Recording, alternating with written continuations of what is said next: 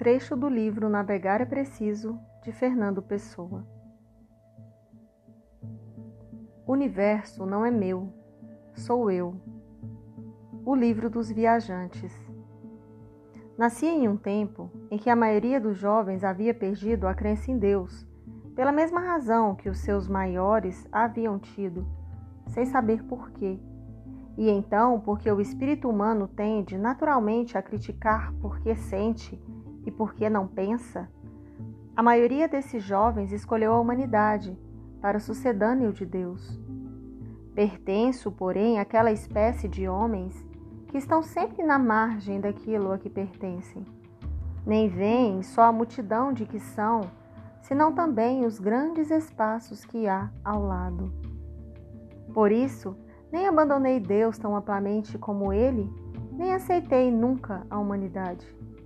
Considerei que Deus, sendo improvável, poderia ser, podendo, pois, dever ser adorado.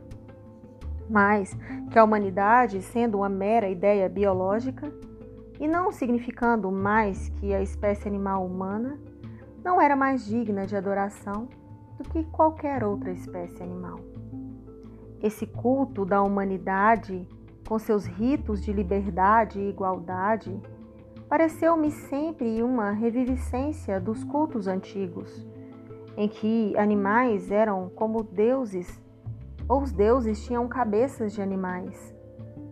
Assim, não sabendo crer em Deus e não podendo crer numa soma de animais, fiquei como outros da orla das gentes, naquela distância de tudo, a que comumente se chama decadência a decadência e a perda total da inconsciência, porque a inconsciência é o fundamento da vida. O coração, se pudesse pensar, pararia. A quem, como eu, assim vivendo, não sabe ter vida, que resta senão, como a meus poucos pares, a renúncia por modo e a contemplação por destino? Não sabendo o que é a vida religiosa, nem podendo sabê-lo, porque se não tem fé com a razão, não podendo ter fé na abstração do homem, nem sabendo mesmo o que fazer dela perante nós, ficava-nos como motivo de ter alma a contemplação estética da vida. E assim, alheios à solenidade de todos os mundos, indiferentes ao divino, e desprezadores do humano, entregamos-nos futilmente à sensação sem propósito, cultivada num epicurismo subtilizado, como convém aos nossos nervos cerebrais. Retendo da ciência somente aquele seu preceito central de que tudo é sujeito a, lei, a leis fatais, contra as quais se não reage independentemente, porque reagir é elas terem feito que reagíssemos, e verificando como esse preceito se ajusta ao outro, mais antigo, da divina fatalidade das coisas, abdicamos do esforço, como os débeis do entendimento dos atletas, e curvamo-nos sobre o livro das sensações com um grande escrúpulo de erudição sentida. Não tomando nada sério, nem considerando que nos fosse dada por certa outra realidade que não as nossas sensações, nelas nos abrigamos e a nelas exploramos como a grandes países desconhecidos. E se nos empregamos assiduamente, não só na contemplação estética, mas também na expressão dos seus modos e resultados, é que a prosa ou o verso que escrevemos, destituídos de vontade de querer convencer o alheio entendimento, ou mover a alheia vontade, é apenas como o falar alto de quem lê, feito para dar plena objetividade ao prazer subjetivo da leitura. Sabemos bem que toda obra tem que ser imperfeita e que a menos segura das nossas contemplações estéticas será a daquilo que escrevemos. Mais imperfeito é tudo, nem há poente tão belo que não pudesse ser mais ou brisa leve que nos dê sono, que não pudesse dar-nos um sono mais calmo ainda.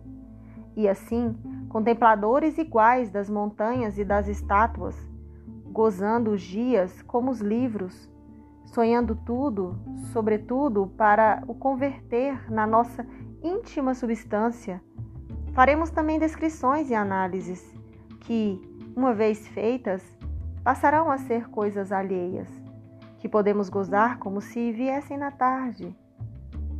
Não é este o conceito dos pessimistas, como aquele de Vigne, para quem a vida é uma cadeia, onde ele tecia palha para se distrair.